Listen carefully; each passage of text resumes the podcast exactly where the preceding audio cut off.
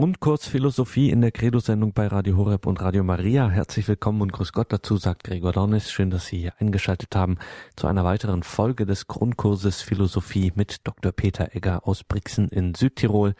Wir sind für die Stammhörer dieses Grundkurses, die wissen das, die haben das bemerkt in den letzten Folgen in bewegten Zeiten unterwegs und heute geht es auch dementsprechend weiter mit einem Mystiker wie aus dem Bilderbuch, aus dem Lehrbuch sozusagen der Mystik Jakob Böhme, der protestantische Ausnahmedenker und wie gesagt Mystiker, dessen Einfluss auf die Geschichte der Philosophie gar nicht unterschätzt werden kann.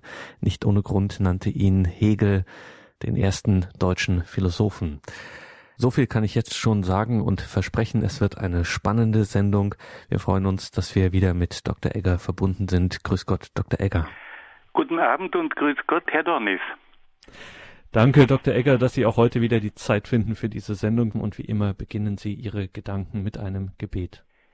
Liebe Hörerinnen und Hörer, ich darf Sie auch meinerseits sehr herzlich zu dieser heutigen Sendung begrüßen und ich bedanke mich sehr herzlich für die einführenden Worte von Herrn Dornis.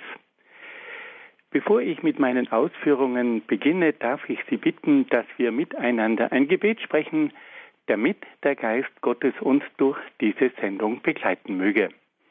Im Namen des Vaters und des Sohnes und des Heiligen Geistes. Amen. Komm, Heiliger Geist, und erfülle die Herzen deiner Gläubigen und entzünde in ihnen das Feuer deiner Liebe. Sende aus deinen Geist und alles wird neu geschaffen und du wirst das Angesicht der Erde erneuern. Dann wenden wir uns auch an die Mutter Gottes und bitten sie um ihr fürbittendes Gebet. Gegrüßet heißt du Maria, voll der Gnade, der Herr ist mit dir, du bist gebenedeit unter den Frauen, und gebenedeit ist die Frucht deines Leibes, Jesus. Heilige Maria, Mutter Gottes, bitte für uns Sünder, jetzt und in der Stunde unseres Todes. Amen. Dann wenden wir uns auch an die Engel und bitten sie um ihren Schutz und um ihr Geleit.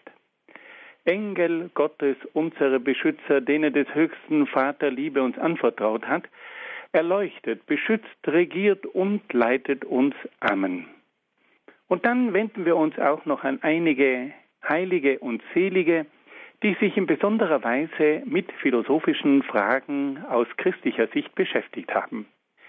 Heiliger Augustinus, bitte für uns.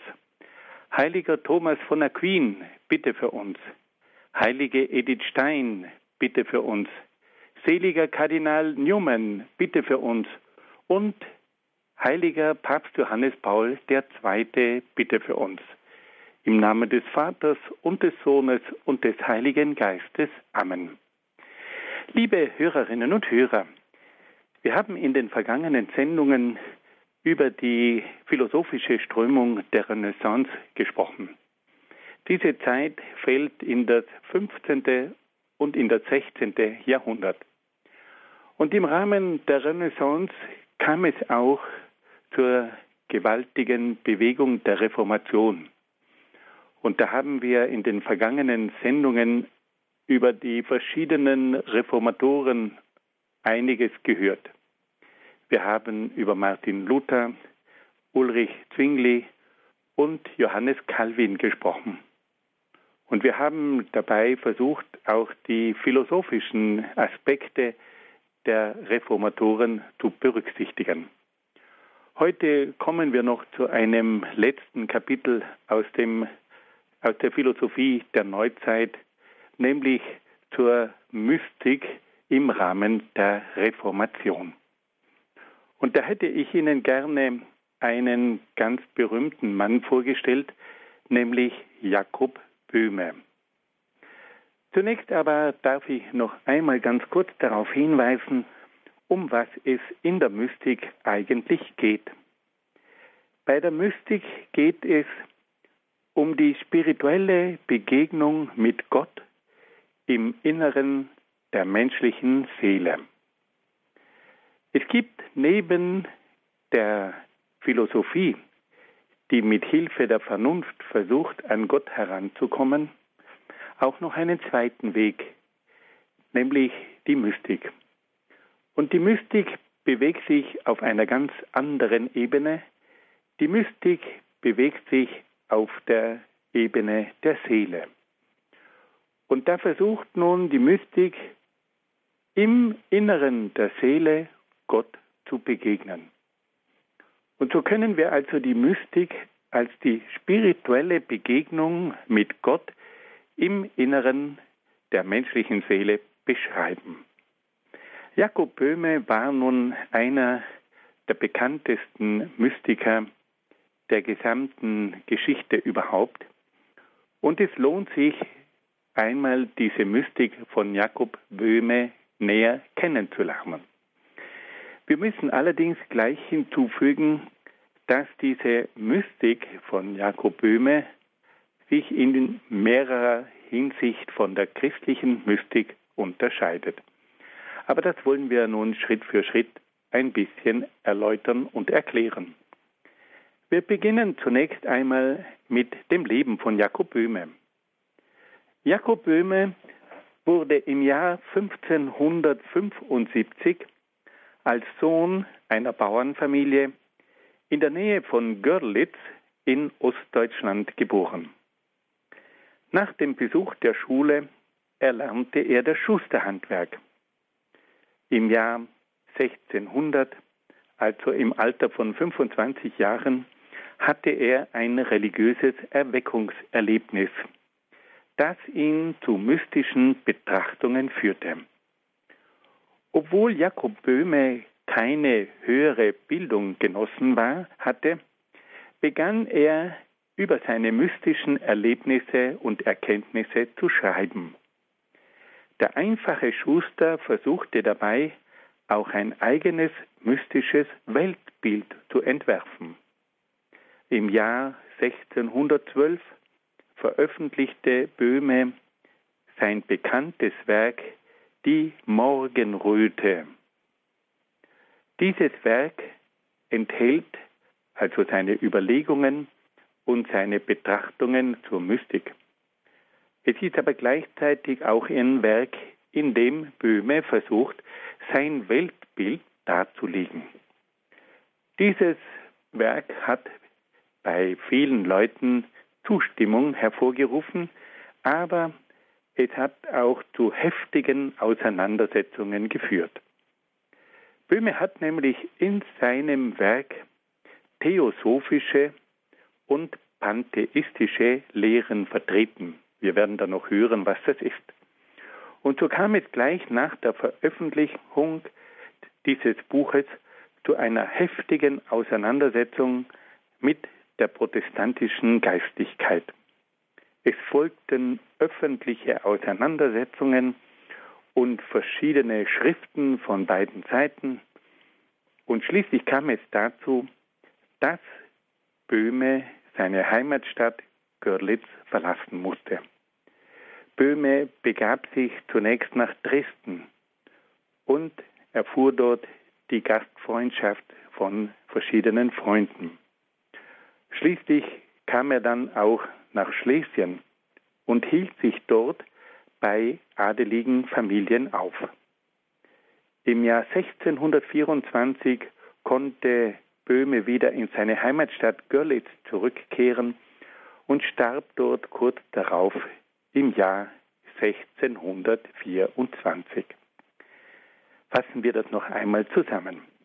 Also Jakob Böhme wurde 1575 als Sohn einer Bauernfamilie in der Nähe von Görlitz in Ostdeutschland geboren. Nach dem Besuch der Schule erlernte er das Schusterhandwerk.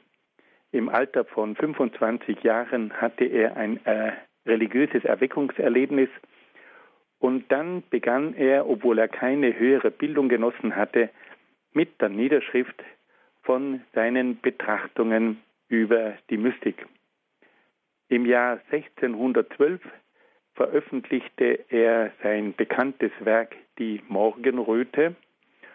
Und dieses Werk enthielt nun seine verschiedenen Anschauungen über die Mystik, aber es enthielt auch sein Weltbild. Und dieses Weltbild hatte theosophische und pantheistische Züge. Und so kam es sehr bald zu einer heftigen Auseinandersetzung mit der protestantischen Geistlichkeit, die dieses Weltbild nicht teilte.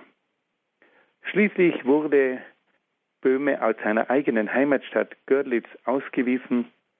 Er begab sich zunächst nach Dresden und von dort zog er dann weiter nach Schlesien.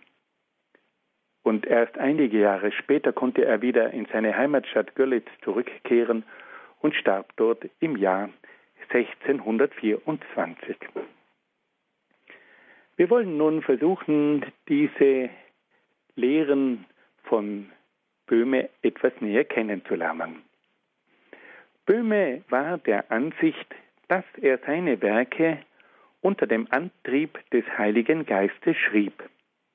Er fühlte sich als ein Sprachrohr des Heiligen Geistes, der sich seiner bediente, um die wahre christliche Lehre zu verkünden. Böhme war aber auch davon überzeugt, dass der Mensch durch die innere Erhebung seines Geistes zur Erkenntnis Gottes und der Welt vorstoßen könne. Mit Hilfe der inneren Betrachtung sei es dem Menschen möglich, in das Geheimnis Gottes und der Welt einzudringen. Böhme war also ein Vertreter der sogenannten Theosophie, welche die Gotteserkenntnis auf mystischer und meditativer Grundlage anstrebt. Böhme war also der Überzeugung, dass der Mensch imstande sei, seine Seele so zu erheben, bis es dieser Seele möglich war, zur Begegnung mit Gott zu gelangen. Er war davon überzeugt, dass es durch eine längere Meditation möglich sei, bis zu Gott vorzustoßen. Das nennt man die sogenannte Theosophie. Man erfährt also über die Betrachtung und über die innere Vertiefung die Nähe Gottes. Es kommt zur Begegnung mit Gott. Nun können wir eines sagen, es ist sicher möglich, dass die Seele sich erhebt, dass die Seele sich öffnet und dass die Seele emporsteigen kann zu Gott. Die Seele ist so veranlagt, dass sie die, man könnte sagen, Begabung hat, Gott entgegenzugehen, sich Gott zu öffnen. Das Problem dabei ist aber, dass hier die Offenbarung Gottes gewissermaßen zu kurz kommt. Es ist die Seele des Menschen, die sich zu Gott hin öffnet und dadurch nach Gott strebt, aber es ist damit gewissermaßen nur ein menschliches Bemühen verbunden. Und die christliche Lehre sagt, dass es neben der Öffnung der Seele auch die Offenbarung Gottes braucht. Es ist also nicht der Mensch, der sich aus eigener Kraft zu Gott hin begeben kann, sondern es ist vielmehr Gott, der sich dem Menschen nähert. Der Mensch kann zwar seine Seele öffnen, der Mensch kann sich aufmachen zu Gott, aber es muss dann Gott sein, zum Menschen herabsteigt. Und das ist etwas ganz Wichtiges, weil nämlich der Mensch in seiner Endlichkeit nicht imstande ist, zu Gott vorzustoßen. Der Mensch kann sich zwar öffnen, er kann seine Tür weit aufmachen, aber es muss der unendliche Gott sein, der zum endlichen Menschen herabsteigt. Die Theosophie hat also einen richtigen Ansatz und einen problematischen Ansatz. Die Theosophie öffnet sich in Richtung Gott, sie betrachtet Gott, sie meditiert über Gott, aber das allein würde nie ausreichen, um wirklich zur Begegnung mit Gott zu kommen. Das würde nie ausreichen, dass der Mensch wirklich Gott erkennen kann. Es muss vielmehr Gott sein, der sich dem Menschen offenbart, der herunterkommt zu Gott, der zum Menschen, der herunterkommt und beim Menschen einkehrt.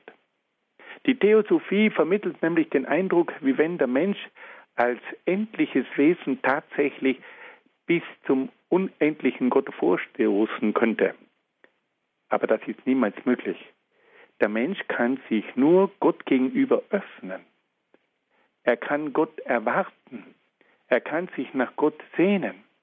Aber es muss Gott sein, der von seiner Unendlichkeit her sich zum endlichen Menschen bewegt und beim Menschen einkehrt.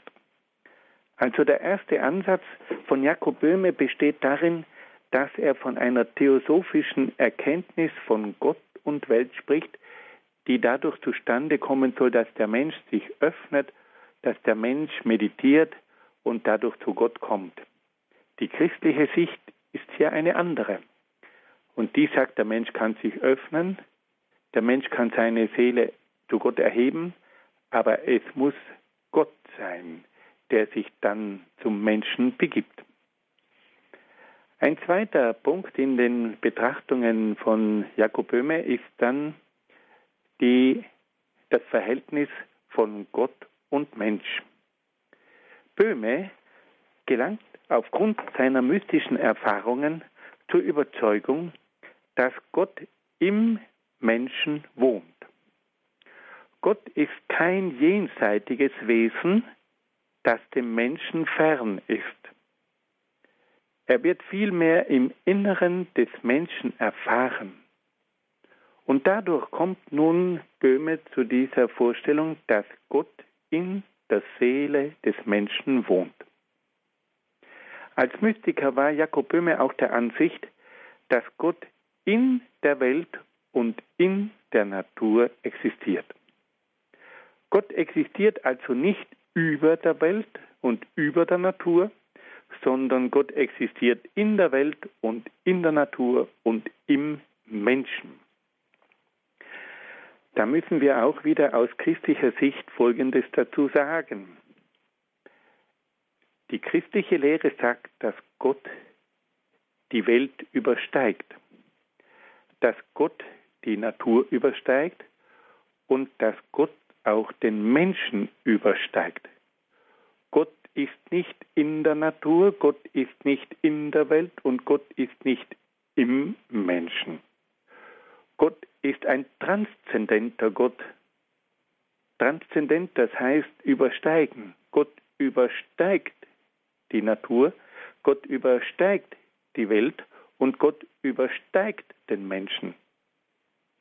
Gott ist also nicht in der Welt, nicht im Kosmos und nicht im Menschen, aber Gott wirkt in den Kosmos hinein. Gott wirkt in die Natur hinein. Gott wirkt in die Seele des Menschen hinein. Hier müssen wir also ganz fein unterscheiden. Gott ist nicht in der Natur, sondern er wirkt in die Natur hinein. Gott ist nicht in der Welt, aber er wirkt in die Welt hinein. Gott ist nicht in der Seele, aber er wirkt in die Seele hinein. Jakob Böhme hat hier ein pantheistisches Weltbild vertreten. Für ihn war Gott, Natur und Mensch eine Einheit. Gott ist in der Welt Gott ist in der Natur, Gott ist im Menschen. Und umgekehrt ist die Welt in Gott, die Natur in Gott und auch der Mensch ist in Gott. Und das nennt man einen Pantheismus. Pantheismus heißt wortwörtlich, Pan heißt auf Griechisch das Ganze und Theos heißt auf Griechisch Gott. Gott ist im Ganzen. Und das Ganze ist in Gott. Und auf diese Art und Weise gelangt der Pantheismus also zu der Überzeugung, dass Gott nicht über der Welt ist, sondern dass Gott in der Welt ist. Dass Gott nicht über der Natur ist, sondern Gott ist in der Natur. Gott ist nicht über dem Menschen, sondern Gott ist im Menschen.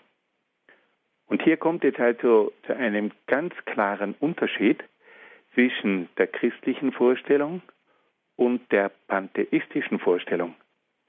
Das Christentum sagt, Gott ist ein transzendenter Gott, der über der Natur, über der Welt und über dem Menschen steht.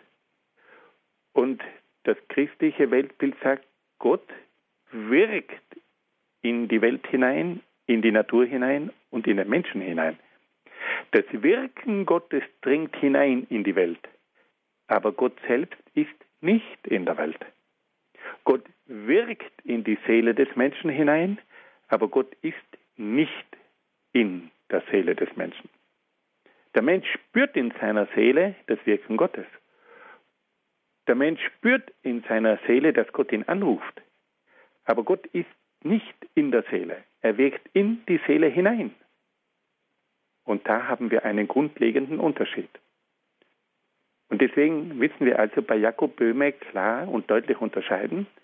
Jakob Böhme kommt aufgrund seiner inneren Erfahrung zur Überzeugung, Gott ist im Welt, in der Welt, in der Natur und im Menschen.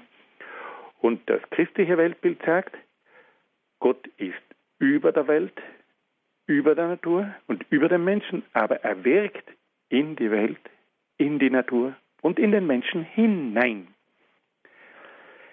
Dann kommen wir zu einem dritten Punkt. Wenn jetzt Gott in der Welt anwesend ist und die Welt in Gott anwesend ist, dann gibt es nach Jakob Böhme auch keine Schöpfung. Die Schöpfung ist nur dann möglich, wenn die Welt unabhängig ist von Gott. Wenn die Welt von Gott geschaffen worden ist und wenn Gott über der Welt ist. Wenn nun aber die Welt und die Natur und der Mensch ein Teil Gottes ist, dann kann es keine Schöpfung geben. Dann muss vielmehr die Welt, die Natur und der Mensch aus Gott hervorgehen. Und deswegen sagt nun Jakob Böhme, dass die Welt nicht erschaffen worden ist, sondern dass die Welt aus Gott hervorgegangen ist. Jakob Böhme spricht von einer sogenannten Emanation. Das ist ein philosophisches Fachwort. Und Emanation bedeutet, dass die Welt ein Ausfluss aus Gott ist. Wir müssen uns das so vorstellen, dass Gott gewissermaßen die Quelle ist und aus dieser Quelle fließt dann die Welt hervor. Die Welt ist also nicht eine Schöpfung Gottes, sondern die Welt ist ein Ausfluss aus Gott. Und dadurch, dass die Welt aus Gott herausgekommen ist, ist die Welt selber etwas Göttliches. Wir können das mit diesem Bild vergleichen, wenn Gott die Quelle ist und die Welt gewissermaßen aus Gott herausfließt, wie das Wasser aus der Quelle, dann ist das Wasser, das aus der Quelle hervordringt, von der gleichen Qualität wie die Quelle. Quelle und Wasser haben die gleiche Qualität. Dann ist also Gott die Quelle und die Welt, das Wasser von der gleichen Qualität. Und auch da müssen wir wieder feststellen, dass es einen großen Unterschied gibt zwischen dem Weltbild von Jakob Böhme und dem christlichen Weltbild. Jakob Böhme sagt, die Welt ist durch einen Ausfluss aus Gott hervorgegangen. Und deswegen ist die Welt gewissermaßen ein Stück von Gott. Und Gott ist in der Welt. Das Christentum sagt, Nein, die Welt ist nicht aus Gott hervorgegangen. Die Welt ist von Gtt geschaffen worden. Weil wenn die Welt aus Gott hervorgegangen wäre, dann wäre ja die Welt selber göttlich. Aber die Welt ist nicht göttlich. Die Welt ist begrenzt. Die Welt ist endlich. Die Welt hat ihre Grenzen. Die Welt hat auch ihre Abgründe. Und weil die Welt eben endlich ist, weil sie begrenzt ist und weil sie auch ihre Abgründe hat, kann sie nicht göttlich sein. Und deswegen kann sie auch nicht von Gott hervorgegangen sein. Und deswegen muss die Welt eine Schöpfung sein und nicht ein Ausfluss aus Gott. Also bei Jakob Böhme können wir hier sagen, dass wir es mit einer ganz anderen Erklärung zu tun haben im Hinblick auf die Entstehung der Welt. Jakob Böhme sagt, die Welt ist ein Ausfluss aus Gott und deswegen ist die Welt selber göttlich. Das Christentum sagt, die Welt ist nicht ein Ausfluss aus Gott, sondern die Welt ist eine Schöpfung Gottes. Und sie hat also nicht das gleiche Wesen wie Gott. Die Welt ist begrenzt, die Welt ist endlich, die Welt hat ihre Abgründe und deswegen ist sie nicht aus Gott hervorgegangen. Fassen wir das noch einmal ganz kurz zusammen. Wir haben also gehört, dass Jakob Böhme einer der großen Mystiker der Weltgeschichte ist. Was ist zunächst einmal die Mystik? Die Mystik ist die spirituelle Begegnung mit Gott im Inneren der Seele des Menschen. Jakob Böhme vertritt einen Standpunkt, den man als Theosophie bezeichnet. Die Theosophie sagt, dass der Mensch imstande ist, seine Seele zu Gott erheben, zu erheben. Dass der Mensch durch die Meditation und durch die Betrachtung in seinem Inneren dazu befähigt ist, Gott in seinem Inneren zu erfahren und zu schauen. Nun müssen wir sagen, dass es sicher möglich ist, dass der Mensch seine Seele erhebt, dass er sich nach Gott sehnt, dass er sich Gott gegenüber öffnet. Aber wir müssen auch deutlich sagen aus christlicher Sicht, dass der Mensch als endliches Wesen nicht imstande ist, sich bis zum unendlichen Gott zu erheben. Vielmehr muss Gott als der Unendliche sich zum Endlichen begeben. Es ist Gott, der zum Menschen kommt und nicht der Mensch, der zu Gott gelangt. Die christliche Lehre sagt, letztlich ist es eine Offenbarung Gottes. Also Gott öffnet sich, Gott macht sich auf und kommt zum Menschen. Der Mensch kann seine Seele öffnen, der Mensch kann seine Seele zu Gott erheben, aber er selber kann als endliches Wesen nie hinaufsteigen bis zum unendlichen Gott. Es muss nämlich genau umgekehrt sein, dass der unendliche Gott zum Menschen kommt und dass der unendliche Gott den endlichen Menschen in seiner Seele besucht. Der zweite Punkt. Wie schaut es aus beim Verhältnis von Gott und Mensch? Jakob Böhme sagt, dass der Mensch, dass Gott nicht über dem Menschen ist, dass Gott kein transzendenter Gott ist, sondern dass Gott im Menschen wohnt. Gott ist auch kein transzendenter Gott gegenüber der Natur und auch kein transzendenter Gott gegenüber der Welt. Gott wohnt in der Natur. Gott wohnt in der Welt. Das ist also ein pantheistisches Weltbild. Gott und Welt sind eins. Und da sagt nun das Christentum, dass Gott nicht in der Welt wohnt und nicht im Menschen wohnt, sondern Gott ist transzendent. Gott übersteigt die Welt, Gott übersteigt die Natur und Gott übersteigt den Menschen. Aber dieser transzendente Gott, der wirkt in die Natur hinein, der wirkt in die Welt hinein und der wirkt auch in den Menschen hinein. Und dann gibt es noch einen dritten Punkt, und da geht es darum, wie die Welt entstanden ist. Jakob Böhme sagt, dass die Welt aus Gott hervorgegangen ist. So wie das Wasser aus einer Quelle hervorgeht, so ist also auch die Welt und der Mensch aus Gott hervorgegangen.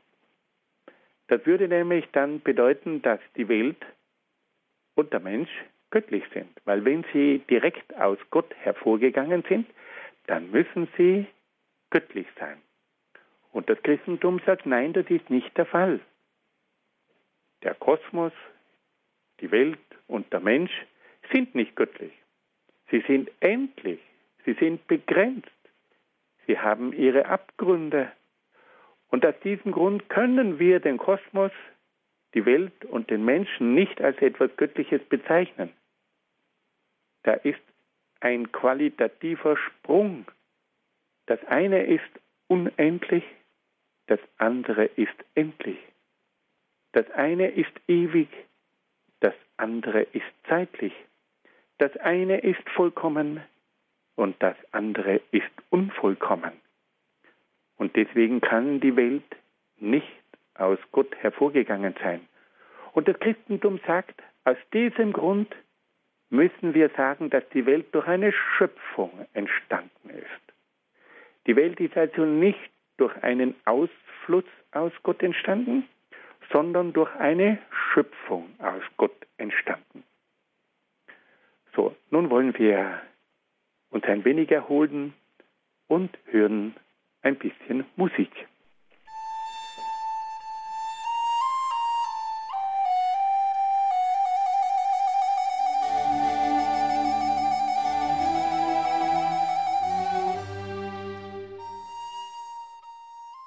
Sie haben eingeschaltet im Grundkurs Philosophie hier in der Credo-Sendung bei Radio Horeb und Radio Maria. Wir hören eine weitere Folge mit Dr. Dr. Dr. Peter Egger aus Brixen in Südtirol. Es geht um den Mystiker Jakob Böhme. Liebe Hörerinnen und Hörer, wir wollen nun versuchen, noch ein bisschen weiter in diese bekannte Mystik von Jakob Böhme einzudringen. Das ist ein sehr interessanter Mann, und wir können eine ganze Menge von Dingen begreifen, wenn wir uns einmal mit diesen Grundgedanken von diesem berühmten Schuster aus Görlitz in Ostdeutschland auseinandersetzen. Wir haben gehört, dass Jakob Böhme ein Vertreter der Mystik ist und wir haben dabei erfahren, dass die Mystik eine spirituelle Begegnung mit Gott im Inneren der menschlichen Seele ist. Und wir haben dann gehört, dass Jakob Böhme die Überzeugung vertreten hat, dass der Mensch imstande ist, durch die Erhebung seiner Seele zu Gott zu gelangen und dass er durch eine entsprechende Meditation und Betrachtung imstande ist, das Wesen Gottes in seinem Inneren zu erfahren und zu erleben. Wir haben aber dann auch angemerkt, dass hier aus christlicher Sicht doch einige kritische Feststellungen zu tun sind. Wir können sagen, dass der Mensch seine Seele öffnen kann und seine Seele zu Gott erheben kann. Aber er ist als endliches Wesen nicht imstande, bis zum unendlichen Wesen Gottes vorzudringen. Aus christlicher Sicht muss der Mensch seine Seele öffnen, aber es ist dann Gott, der sich aufmacht, um zum Menschen zu kommen. Es braucht also die Offenbarung Gottes, es braucht den Besuch Gottes in der Seele des Menschen. Jakob Böhme hat sich dann auch die Frage gestellt nach dem Verhältnis von Gott und Mensch und hat die Überzeugung zum Ausdruck gebracht, dass Gott nicht über dem Menschen steht, sondern im Menschen wohnt. Gott ist also nicht transzendent, sondern immanent. Gott übersteigt nicht den Menschen, sondern ist im Menschen selbst wohnhaft. Und da hat das Christentum gesagt, Gott ist nicht im Menschen, sondern Gott übersteigt den Menschen. Gott ist nicht immanent, sondern transzendent. Aber Gott wirkt in den Menschen hinein. Und das ist ein grundlegender Unterschied. Also Gott existiert nicht im Menschen, sondern über dem Menschen, aber er wirkt in den Menschen, in die Seele hinein. Und dann ging es bei Jakob Böhmer noch um die Frage, wie denn die Welt entstanden ist. Und Jakob Böhme sagt, dass die Welt durch einen Ausfluss aus Gott entstanden ist. Also so wie aus einer Quelle das Wasser hervorgeht, so geht auch die Welt aus Gott hervor. Das Christentum sagt, dass das nicht möglich sei, weil nämlich der Unterschied zwischen Gott und Mensch so groß ist, dass die Welt und der Mensch nicht einfach aus Gott hervorgegangen sein können. Gott ist ewig, Gott ist unendlich, Gott ist vollkommen. Die Welt ist zeitlich, die Welt ist begrenzt und die Welt ist unvollkommen. Und da hier ein wesentlicher Unterschied zwischen Gott und Mensch besteht, kann also die Welt nicht einfach aus Gott hervorgegangen sein. Die Welt muss vielmehr durch eine Schöpfung entstanden sein. Weil nur durch eine Schöpfung kann man diesen Unterschied zwischen Gott und Mensch erklären. Nun kommen wir zu einem weiteren Gedankengang bei Jakob Böhme. Jakob Böhme sagt, dass die Welt ein Ausdruck Gottes sei. Gott ist in der Welt und in all dem, was sich in der Welt tut, was in der Welt geschieht und auch was in der Welt sich entfaltet, kommt Gott zum Ausdruck. Jakob Böhme ist also der Ansicht, dass wenn Gott in der Welt anwesend ist, dann muss die ganze Welt ein Ausdruck Gottes sein. Dann ist Gott gewissermaßen in jedem Baum, in jeder Quelle, in jeder Blume, aber auch in jedem Stern.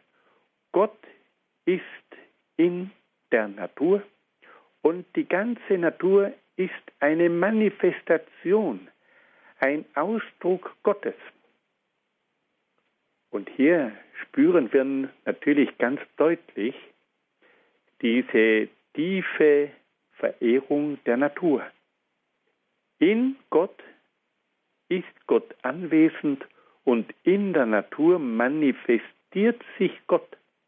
Die Natur ist also nicht nur ein Spiegelbild von Gott, wie im Christentum, dass man sagt, in der Natur spiegelt sich die Größe Gottes. Nein, Gott ist in der Natur und Gott zeigt sich in der Natur.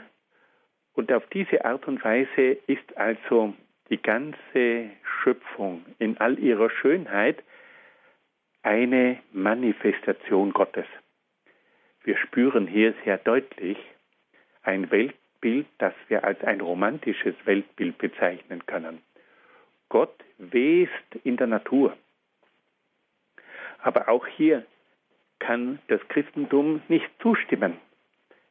Das Christentum sagt, dass die Natur Gott widerspiegelt, dass in der Natur die Weisheit und Größe Gottes abgebildet ist, aber dass die Natur deswegen nicht eine Ausdrucksform Gottes ist, der in der Natur selber west und existiert.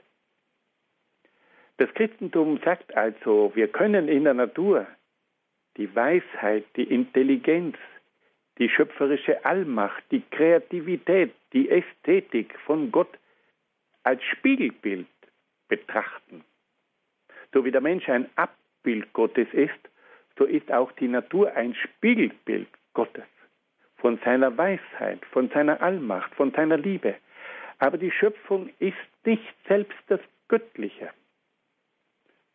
Und aus diesem Grund kommt es auch im Hinblick auf diese Aussage, dass die Welt eine Manifestation Gottes sei, zu einem grundlegenden Unterschied gegenüber der christlichen Lehre, die sagt, die Welt ist ein Spiegelbild Gottes, aber die Welt ist nicht eine Manifestation Gottes.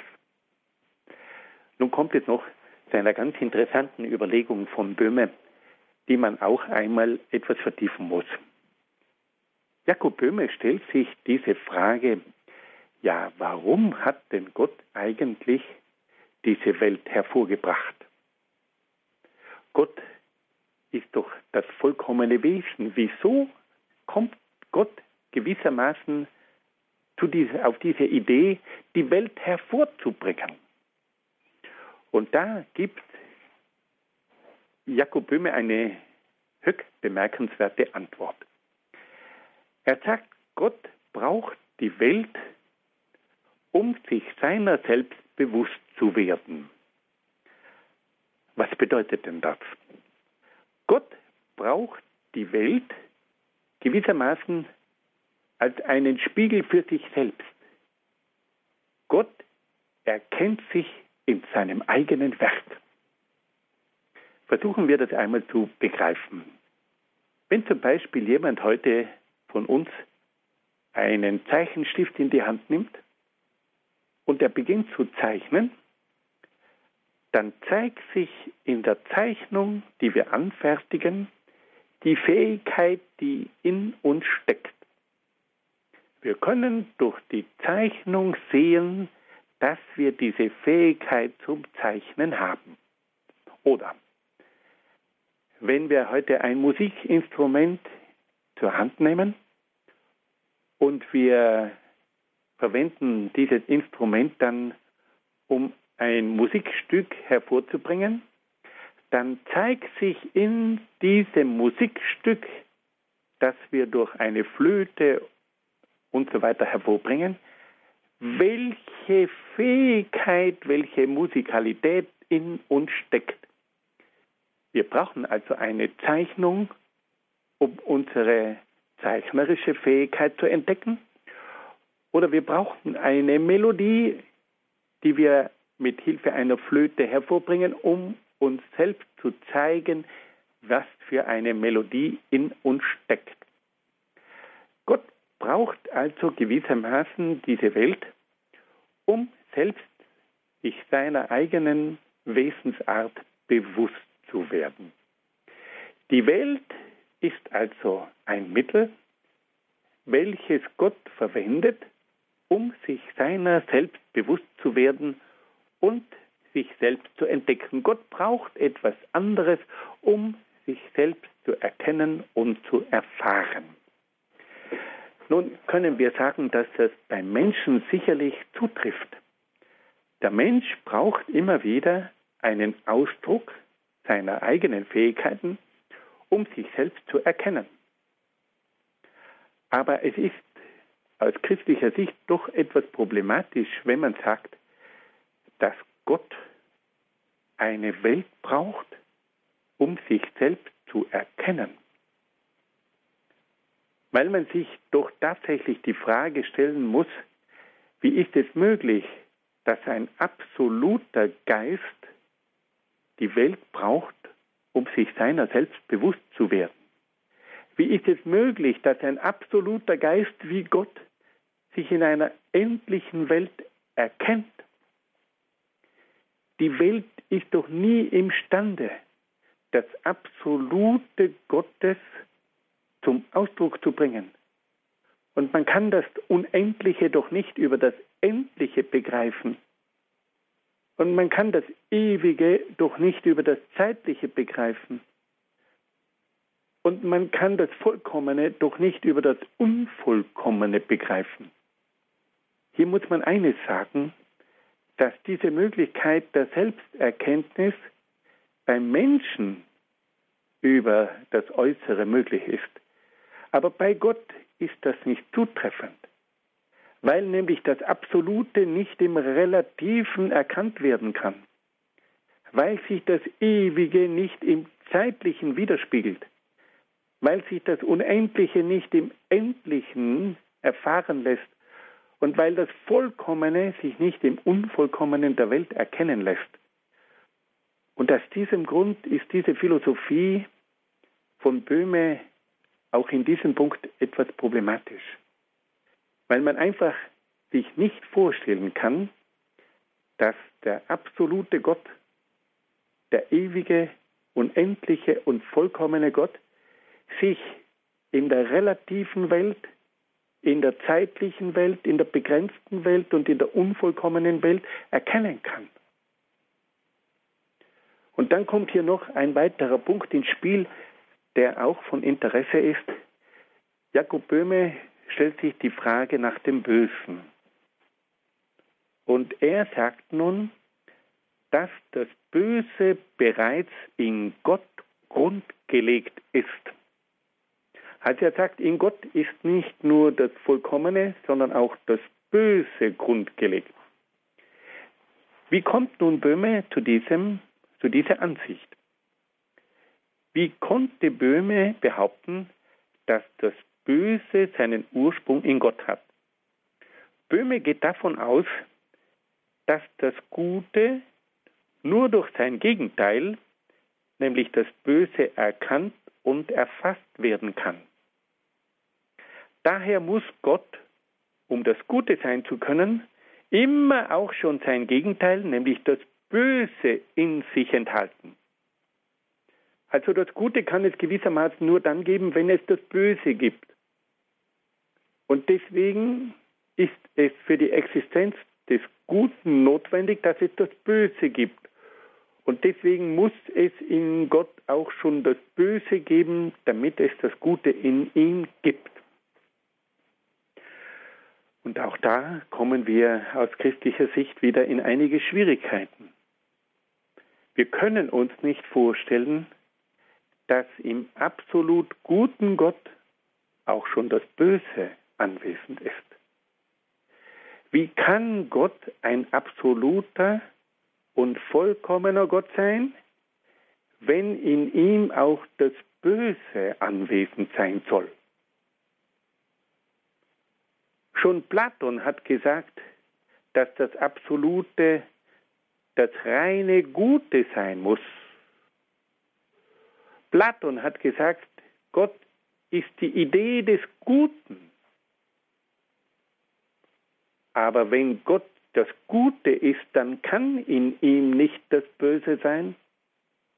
Und deswegen hat das Christentum diese Lehre immer abgelehnt und hat gesagt, dass das Böse nicht in Gott drinnen ist,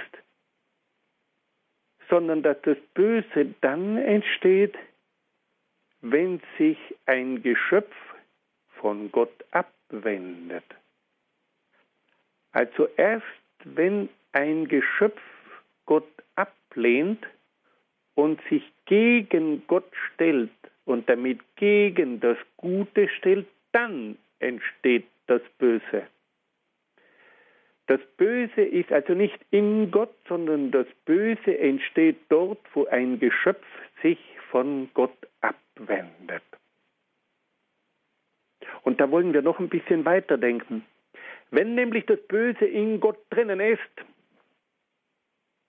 dann ist auch das Böse ein göttliches Prinzip. Dann ist Gott das Böse ein absolutes Prinzip. Dann müssen wir uns aber die Frage stellen, ob das Böse überhaupt ein göttliches Prinzip sein kann. Ist es möglich, dass das Böse ein absolutes Prinzip ist, das gewissermaßen schon in Gott von Anfang an gegenwärtig ist?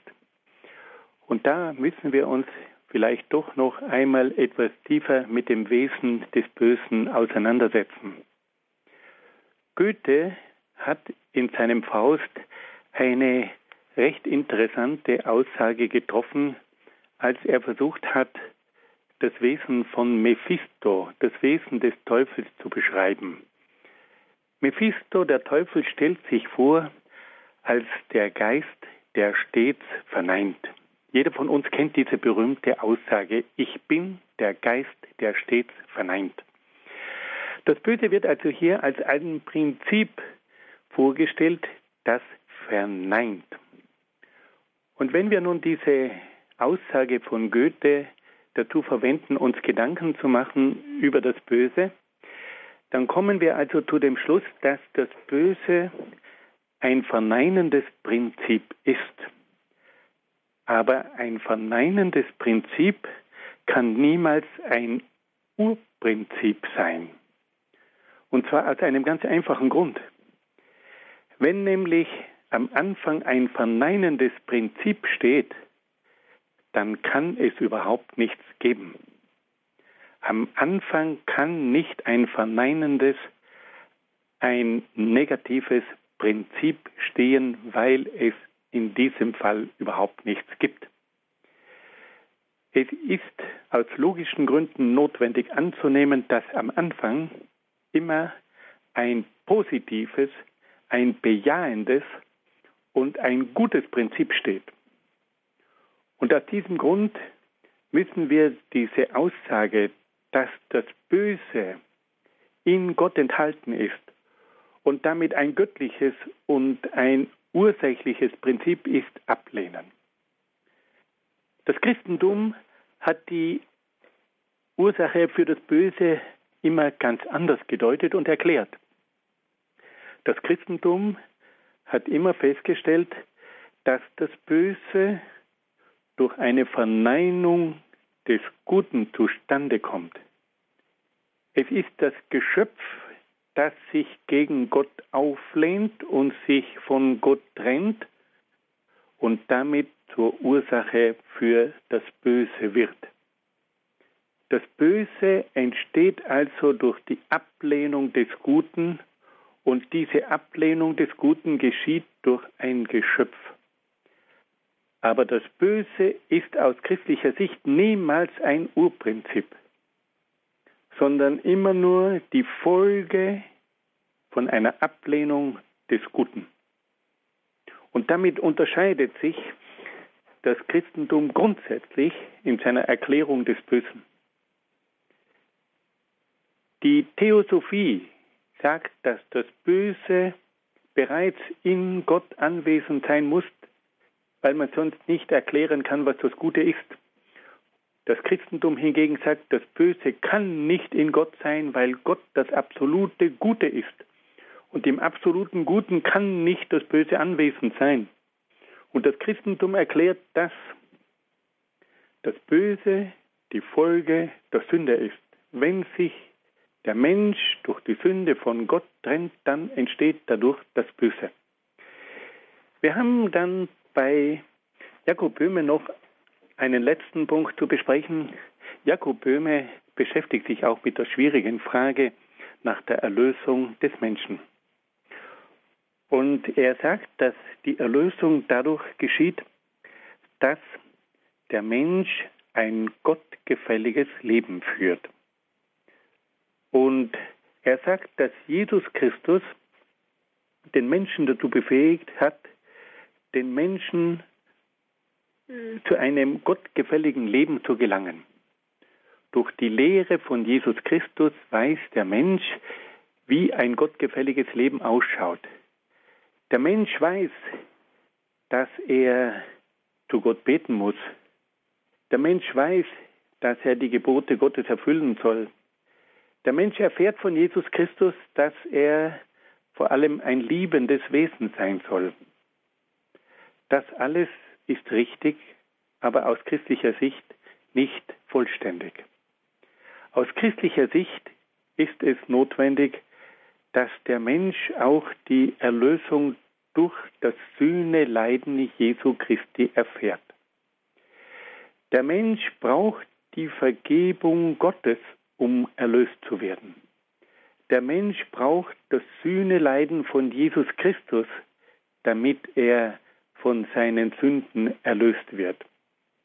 Und dieser Aspekt der Vergebung und der Sühne, dieser Aspekt kommt in der Lehre von Jakob Böhme zu kurz.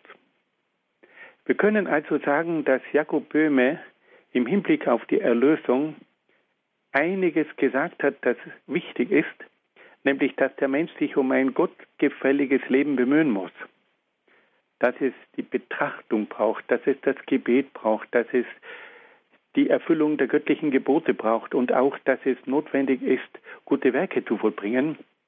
Aber er weist zu wenig darauf hin, dass die Erlösung vor allem durch die Vergebung Gottes und durch das Sühneleiden von Jesus Christus bewirkt wird. Wir sehen also, dass bei Jakob Böhme eine ganze Menge von Fragen angesprochen wird und dass Jakob Böhme darum gerungen hat, durch seine Mystik den Menschen Gott näher zu bringen. Und es ist auch immer wieder sehr erbaulich, in seinen Schriften zu lesen, weil man einfach spürt, dass hier ein Mensch von einer großen Sehnsucht getragen ist. Und dass dieser Mensch sich darum bemüht, den Menschen zu Gott hinzuführen. Aber gleichzeitig müssen wir aus christlicher Sicht ganz klar und deutlich sagen, dass sich die Lehre von Jakob Böhme doch in einigen wesentlichen Punkten von der christlichen Lehre unterscheidet. Und wir wollen zum Schluss noch einmal versuchen, diese wichtigen Unterschiede zwischen der Mystik von Jakob Böhme und der christlichen Lehre klar herauszustellen. Jakob Böhme sagt also, dass die Erkenntnis Gottes damit beginnt, dass der Mensch seine Seele zu Gott erhebt, dass er sich durch die Betrachtung und durch die Meditation um die Vereinigung mit Gott bemüht. Aus christlicher Sicht können wir dazu sagen, dass es richtig ist, dass der Mensch sich öffnen muss, dass er bemüht sein muss, seine Seele zu Gott zu erheben und dass ihm die Betrachtung Gottes ein Anliegen sein muss. Aber wir müssen aus christlicher Sicht auch ganz klar sagen, dass der Mensch nicht imstande ist, bis zu Gott zu gelangen und seine Seele bis zu Gott zu erheben. Der Mensch ist ein endliches Wesen und ist dadurch nicht imstande, bis zur Unendlichkeit Gottes vorzustoßen. Es braucht vielmehr den umgekehrten Weg, dass nämlich Gott aus seiner Unendlichkeit zum Menschen herabsteigt. Dass Gott sich als der Unendliche dem endlichen Wesen des Menschen offenbart.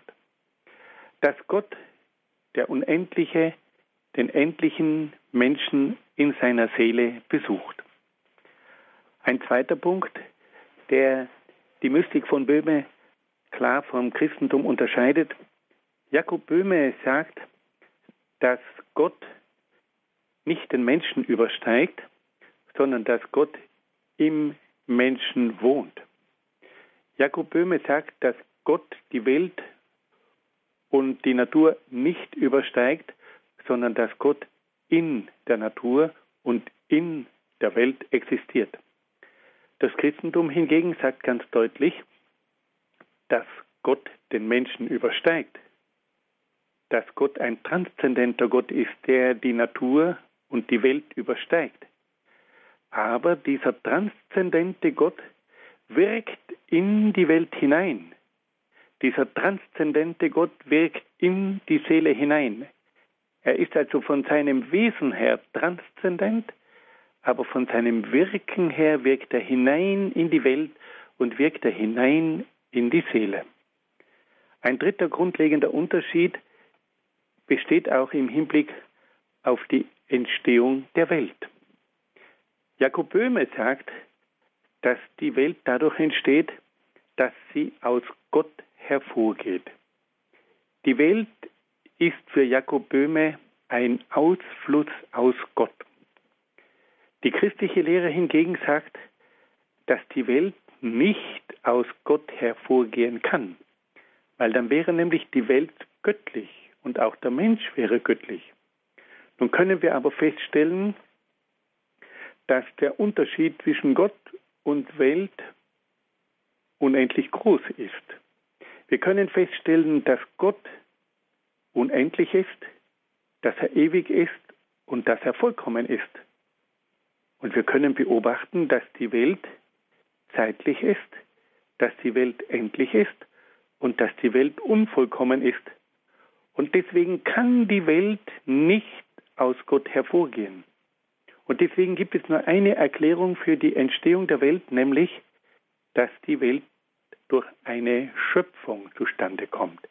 Die Welt ist also nicht ein Ausfluss aus Gott, sondern eine Schöpfung Gottes. Dann gibt es noch einen weiteren grundlegenden Unterschied. Jakob Böhme sagt, dass Gott deswegen die Welt hervorgebracht hat, damit er in seiner Welt zur Erkenntnis seiner selbst gelangt. Gott braucht also die Welt, um in der Welt sein eigenes Wesen zu erkennen. Das Christentum sagt, das ist nicht möglich. Die Welt kann in ihrer Endlichkeit nicht dazu beitragen, dass der unendliche Gott sich selbst erkennt. Die Welt ist in ihrer Endlichkeit, in ihrer Begrenztheit und in ihrer Unvollkommenheit kein Spiegelbild Gottes. Der absolute Gott kann sich nicht in der relativen Welt erkennen. Und der unendliche und ewige Gott kann sich nicht in der zeitlichen und endlichen Welt seiner selbst bewusst werden. Das ist nicht möglich. Die Welt ist nicht das geeignete Mittel, um Gott erkennen zu lassen, wer er selbst ist. Dann kommt es noch zu einem weiteren Unterschied im Hinblick auf das Böse. Jakob Böhme sagt, das Böse gehört zu Gott. Und nur wenn das Böse in Gott drinnen ist, kann man überhaupt verstehen, um was es beim Guten geht. Das Christentum sagt, das Böse kann nicht zu Gott gehören, weil Gott ist das absolute Gute. Und im absoluten Guten ist kein Platz für das Böse. Wie erklärt nun das Christentum das Böse? Das Christentum sagt, das Böse kann nicht zu Gott gehören und deswegen muss es auf eine andere Weise entstehen. Der Ursprung des Bösen geht darauf zurück, dass sich der Mensch als Geschöpf Gottes von Gott trennt. Und dadurch, dass sich der Mensch von Gott trennt, trennt er sich vom Guten und auf diese Art und Weise entsteht das Böse. Das Christentum hat also eine ganz andere Erklärung für das Böse als die Theosophie. Und schließlich geht es dann noch um den großen Unterschied im Hinblick auf die Erlösung des Menschen. Jakob Böhme sagt, dass das gottgefällige Leben nach den Anleitungen von Jesus Christus zur Erlösung des Menschen führt. Das Christentum sagt, dass das gottgefällige Leben allein nicht ausreicht. Es braucht auch noch die Vergebung der Schuld. Es braucht auch noch das Sühneleiden von Jesus Christus, um wirklich den Menschen erlösen zu können. Und so können wir also sehen, dass es zwischen Jakob Böhme und dem Christentum grundlegende Unterschiede gibt. Da besteht einmal der Unterschied bei der Erkenntnis von Gott, dann besteht ein zweiter Unterschied im Hinblick auf das Verhältnis von Gott und Mensch, dann geht es auch im Hinblick auf die Entstehung der Welt um grundlegend verschiedene Lehren. Und dann gibt es auch noch einen gravierenden Unterschied bei der Erklärung des Bösen und bei der Erklärung der Erlösung. Wir können sagen, dass wir Jakob Böhme in vieler Hinsicht schätzen, weil er nämlich sich darum bemüht hat, die innere Erfahrung des Menschen, die mystische Seite des Menschen in einer wunderbaren Art auch zum Ausdruck zu bringen. Aber wir müssen auch in aller Klarheit sagen, dass sich die Theosophie und der Pantheismus und auch die Mystik von Jakob Böhme grundlegend von der christlichen Lehre und vom christlichen Weltbild unterscheiden. Liebe Hörerinnen und Hörer, Wir haben heute ein sehr schwieriges Stück der Philosophie kennengelernt, aber diese Betrachtung der Theosophie und diese Betrachtung des Pantheismus bei Jakob Böhme, die ist für uns ganz, ganz wichtig, weil wir nämlich dadurch auch verschiedene Strömungen besser verstehen, die es auch in unserer heutigen Zeit gibt. Auch in unserer heutigen Zeit gibt es die Theosophie, auch in unserer heutigen Zeit gibt es den Pantheismus und auch in unserer Zeit gibt es sehr viel Mystik. Und da braucht es eine klare Unterscheidung der Geister, um zwischen Theosophie, Pantheismus und theosophischer Mystik und der christlichen Lehre und der christlichen Mystik zu unterscheiden. Ich bedanke mich sehr, sehr herzlich für Ihre freundliche Aufmerksamkeit und wünsche Ihnen alles, alles Gute und Gottes besonderen Segen.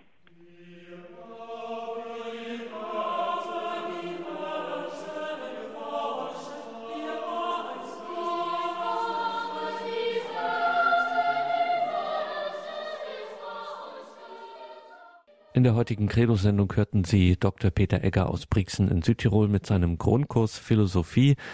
Unter der deutschen Telefonnummer 08328 921 120 können Sie sich einen Mitschnitt dieser Sendung auf CD bestellen oder schauen Sie auf horeb.org. Dort können Sie sich auch eine CD bestellen oder in unserem Podcast- und Download-Angebot diese Sendung nachhören. Hier im Programm geht es jetzt weiter mit der Komplet, dem Nachtgebet der Kirche.